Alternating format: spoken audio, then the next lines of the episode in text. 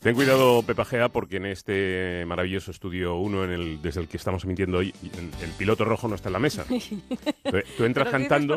Ay, eh, sí, has entrado así. Eh, no, he dicho, era una mentora. Ay, no, no, no, no, tenía, más, tenía más ritmo. Ay, no sé, estaba quejándome. ¿De algo en concreto? De la, de la vejez.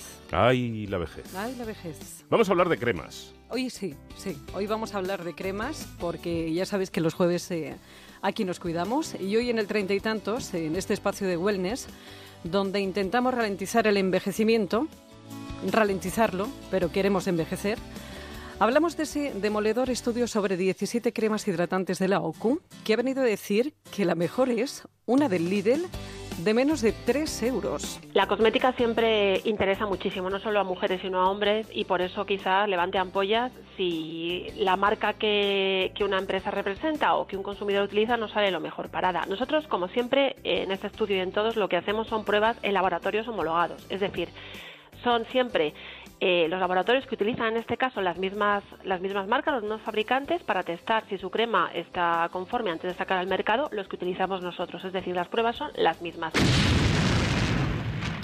Bueno, pues imagínate cómo han caído en el sector las conclusiones de este análisis que hay que coger ojito con pinzas porque solo, solo habla de hidratación y en él no se valoran ni los principios activos que contienen las cremas, ni el envase que hacen que se conserven para que en la piel hagan su función. Y es que, puesto solamente a hidratar a nivel superficial, te recuerdo que no haría falta ni crema, con un poquito de aceite bastaría.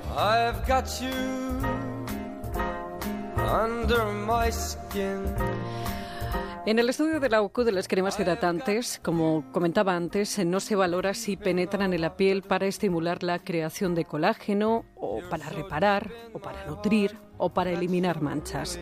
Ileana Izbernicianu es portavoz de la OCU. Lo que hemos hecho en este caso es una prueba que se llama de corneometría, porque son cremas hidratantes lo que estábamos testando, y luego hemos hecho también una prueba de uso, es decir, hemos hecho una prueba ciega, eh, las usuarias no sabían qué cremas estaban aplicando.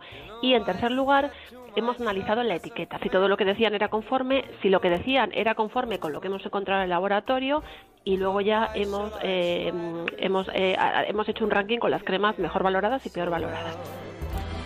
Es importante recalcar que este estudio ha analizado solamente 17 cremas hidratantes de las miles que hay en el mercado. Por ser francos, y si miráis el ranking, en hidratación hay 10 cremas que hidratan perfectamente igual que la de Lidl. En eso no hay ninguna eh, modificación, pero obviamente no es lo mismo un envase de crema que hidrata igual que la de Lidl o igual que la de Nivea que cuesta 34 euros o una que cuesta 4, 5 o 2,99 como es este caso. Bueno, pues lociones que mantienen el nivel de agua de la capa más superficial de la piel sin más pretensiones y sin entrar a valorar la cantidad, como decía, ni calidad de los principios activos. No, en esta ocasión son cremas faciales hidratantes de día para pieles normales. Eh, bueno, hemos analizado, no, hemos verificado la cantidad de producto, el etiquetado, la hidratación y valorado la prueba de usuarios. Hemos calificado globalmente, globalmente y luego hemos visto qué precio tiene por 100 mililitros y por envase.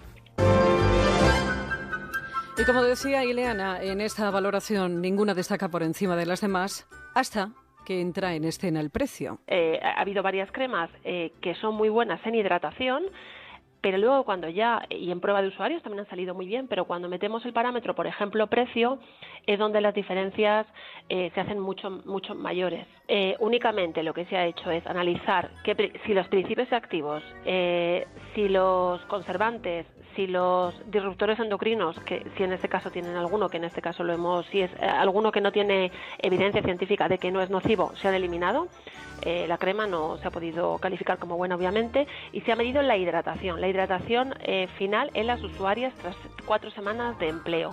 No hemos ido más allá. Bueno, pues que en esto de las cremas hay mucha mercadotecnia, todos lo sabemos. Que a veces una se lleva las manos a la cabeza cuando escucha decir que una molécula de gran peso va a penetrar en epidermis también. Se dicen muchas barbaridades. Sin ir más lejos, fíjate Paco, ayer en la presentación de una, de una línea cosmética, la encargada de hacerlo me decía que su crema de glúteos convertía la grasa del trasero en músculo. Sí, lo he oído muy bien. Convertía la grasa del trasero en músculo aún ando con espasmos. Pero también te digo, también te digo que detrás de muchas de las buenas cremas hay mucha investigación, no solo en los principios activos que utilizan y en la concentración de estos principios activos, también en los envases para que mantengan intactas esas propiedades y, como no, la inversión que hacen para dar a conocer los productos.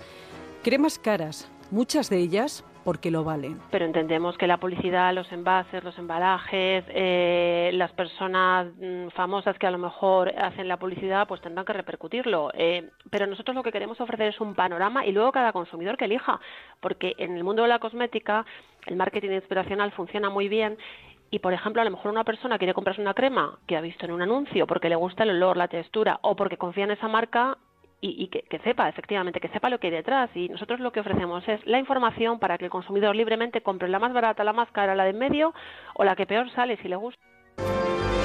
Pues eso, aquí creemos muy potentes y las las hay también muy flojitas y eso eres tú quien lo va viendo. No vale una para siempre. Nuestra piel va teniendo una serie de necesidades por edad, por carencias o por climatología que hace que necesitemos ir cambiando. Recuerda que muchos fármacos vienen en pomada y curan, ¿por qué no va a ser efectiva una crema? Además, hoy en día hay cosmecéuticos, cremas que son más cercanas al medicamento, que están al alcance de todos. Está mejor que nunca, ya nada le hace daño. Y miente pues desde luego, curioso, ¿eh? curioso el, el asunto, aunque creo que eh, la representante de, la Óculo ha explicado muy bien, ¿eh? sí. Bien, que esa crema es la mejor, eh, la de que vale 2,99, pero no quiere decir que la que vale 30 euros sea mala. lo que pasa es que una vez que metes el precio, indudablemente es la que sale mejor al consumidor. Pero insistimos, porque esto al final todo el mundo termina pues agotando las existencias. Estamos hablando de cremas hidratantes. Única y exclusivamente se ha valorado la hidratación, la, la, parte más superficial de la piel.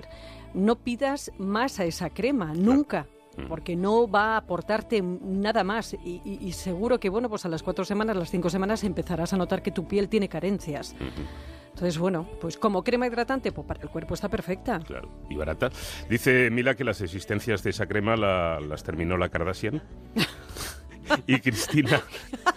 Por lo del trasero, sí. Digo yo. Es una cosa. Eh, Cristina dice que dónde pueden encontrar el, estudio, que si podéis pasar el, Lo tiene la OCU. Lo tiene la OCU. En la, en la página de la OCU lo, encuentras. Eh, de todas formas, eh, lo colgaremos ahora en el Twitter de Treinta y Tantos, que es arroba treinta y tantos onda cero.